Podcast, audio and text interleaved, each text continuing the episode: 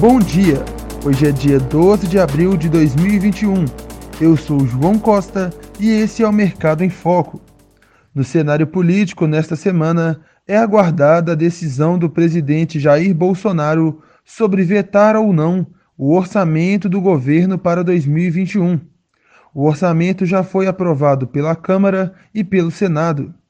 Nesta segunda-feira acontece uma audiência no Senado em que prefeitos serão ouvidos para apresentar o andamento da vacinação pelas cidades brasileiras.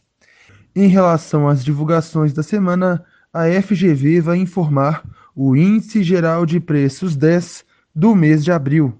O IBGE divulga a pesquisa mensal de comércio de fevereiro e o BC vai disponibilizar o resultado do índice IBCBR de atividade econômica de fevereiro. No cenário internacional, a atenção norte-americana é voltada para o discurso do presidente do Fed, a divulgação do índice de preços ao consumidor de março e a divulgação do livro bege.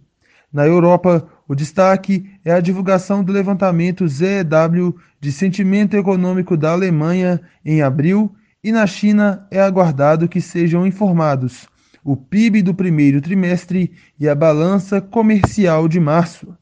Na Bolsa Brasileira, o destaque fica por conta da precificação das ações para a IPO por parte da Blau Farmacêutica e da Diagnósticos da América. Hoje, a expectativa fica por conta da formação do novo Conselho de Administração da Petrobras.